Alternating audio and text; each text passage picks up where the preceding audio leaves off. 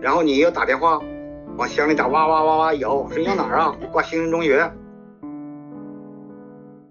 然后你接电话，咱那块没有线儿，完了又跟邮局又找人整的线，完了还特意买一个杆儿，然后架的线接到咱们家。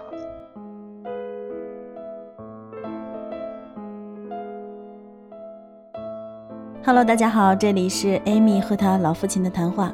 上一次呢，我们提到了关于医疗健康这个话题，这么多年来的一个翻天覆地的变化。今天呢，我们来跟老王头聊一聊关于通讯方面，他有哪些感受？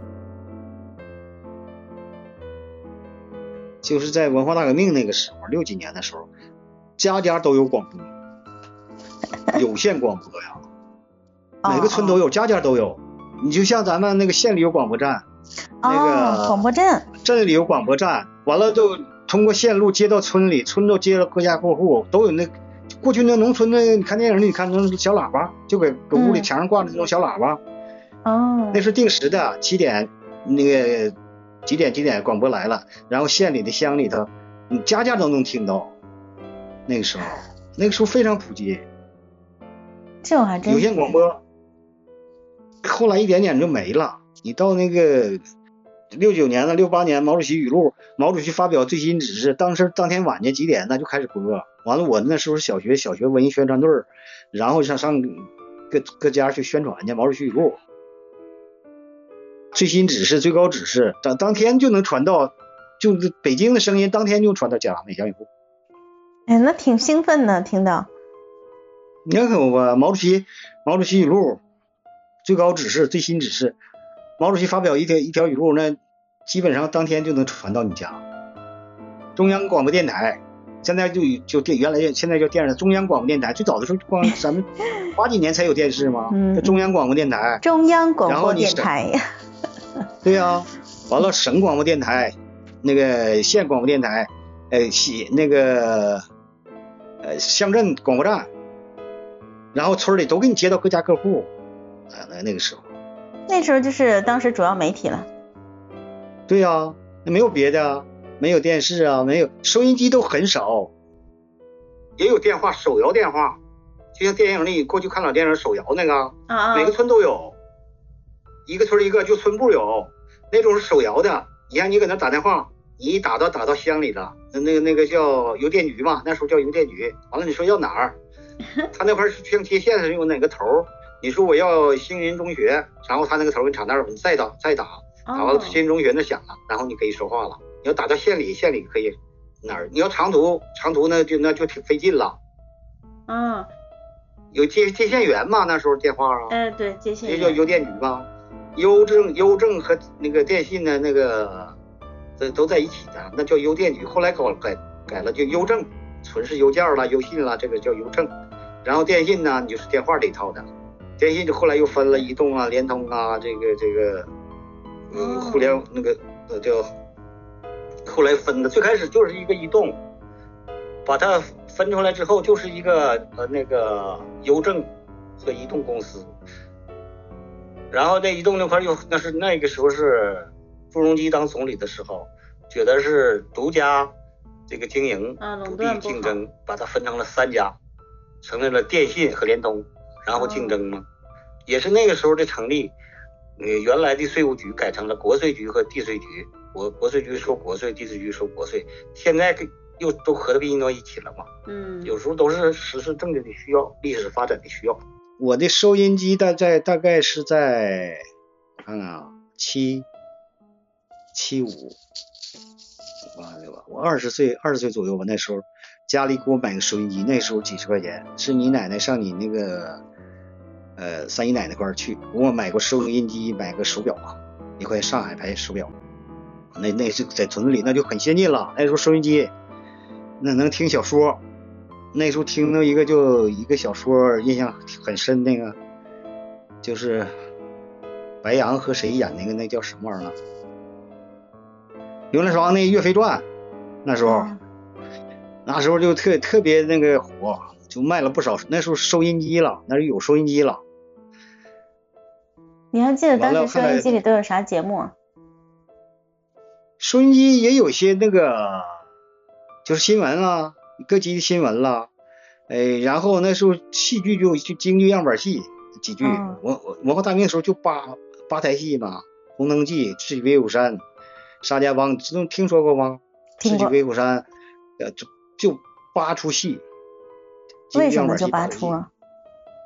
那个时候就是这个，就是江青搞的嘛，哦都是宣传正能量的。嗯嗯江青是文艺什么什么玩意儿的，就就他搞的。嗯其他就歌曲也没多少，你说这是随便唱这个靡靡之音都不行，就这个有歌儿，嗯，有有戏剧，有新闻，然后你说那小说，差不多就这三类呗。对。小说还有些什么这绝没有广告，一句不行有。对，那时候还没有叫啥，没有市场经济，改革开放之后吧，没有没有没有，这个开始有些广告了，还有一些什么东西了，介绍了什么的。拨号电话那时候是哪年？拨号电话从建国之初就就有啊。建国之初呗，四九年以后，那那最早的时候什么时候我不知道了，嗯反正我记事儿的时候村里就有电话。啊，村里那村里就有啊，一个村就有一台电话，然后你要打电话，往乡里打，哇哇哇哇摇，说要哪儿啊？挂兴仁中学。好了，你要挂长途呢，有的时候一两天你挂不通。那花钱吗？那个你像村里那个，呃，对，那个时候花不花钱我不太清楚，咱们也没挂过呀，啊，没挂过电话啊。你上村里，人家也发现不让你挂，你挂啥呀？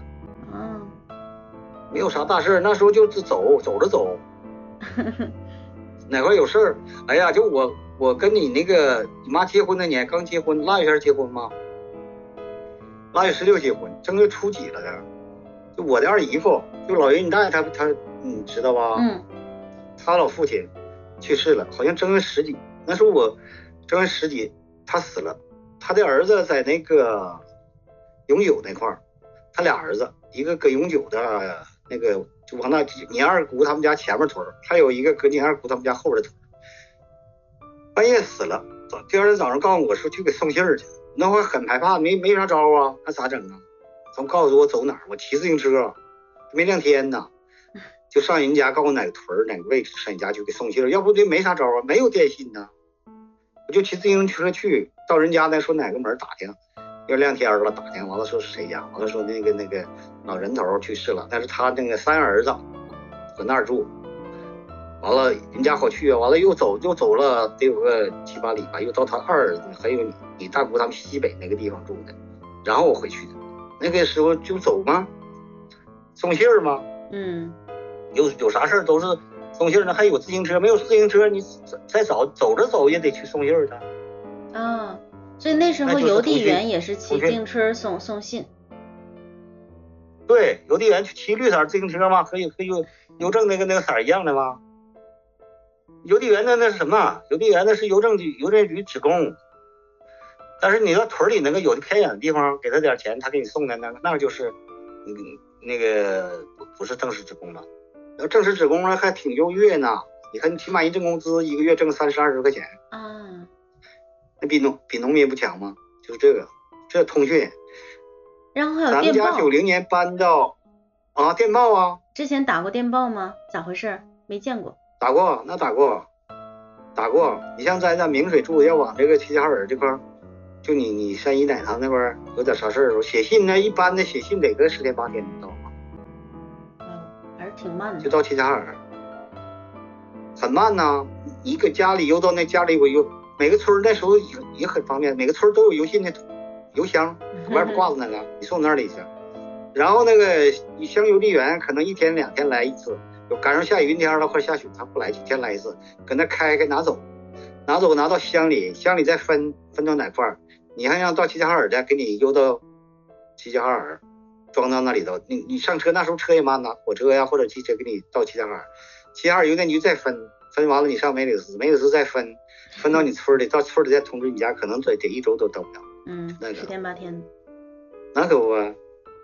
九零年我上这个搬到梅里斯来，呃，九九二年吧，那时候也没有电话嘛，家里也没有电话。九二年我上区政协办公室当主任的时候，政协那个副主席那老头儿副县级嘛，他说你这当办公室主任呐，咱们家有事，咱们单位有事儿啥的不好找你。那时候没有手机嘛，都是单位这个电话。你原来退休一个老头，政协主席退休了，退休了完了他说，退那个这个电话迁移到你家去了，就接线的那种电话。嗯，咱们家你不记得咱们家有电话吗？就后面那时候接线电话，记得。那时候很优越，那很家里电话很少。我是办公室主任，然后呢接电话，咱那块儿没有线儿，完了又跟邮局又找人儿整的线，完了还特意买一个杆儿，然后架的线接到咱们家的。妈，那么费劲咱家那电话开始就是六就六六四吗？最开始都就仨号吗？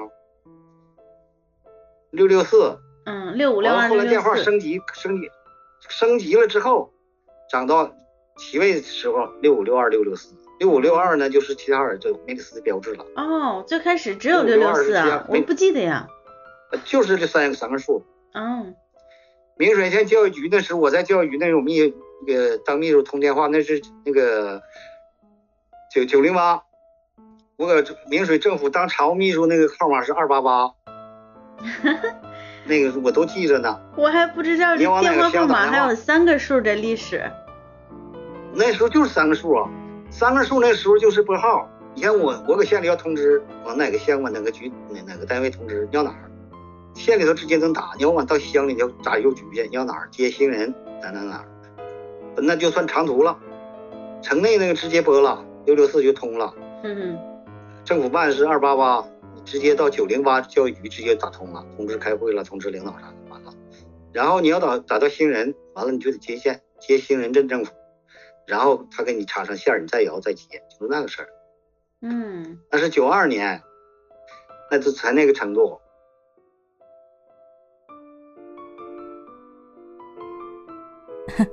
今天这个内容聊下来哈，我感觉还是挺新鲜的，对我来说，关于像手摇电话呀，然后还有像三个字、三个号码的这种电话号码，对我来说是一点儿印象或者概念都没有的，还是挺新奇的。而且多说一句哈，其实通过这个节目，我跟我的父亲沟通比原来多了非常多，这让我还是有比较深的一些感触的。不知道大家有哪些感受？反正我是受益良多。那么，如果您觉得这个节目还不错，呃，希望您分享给您的父母，听听看是不是他们的想法和状况也是一样的呢？感谢您的收听，我们下期再见。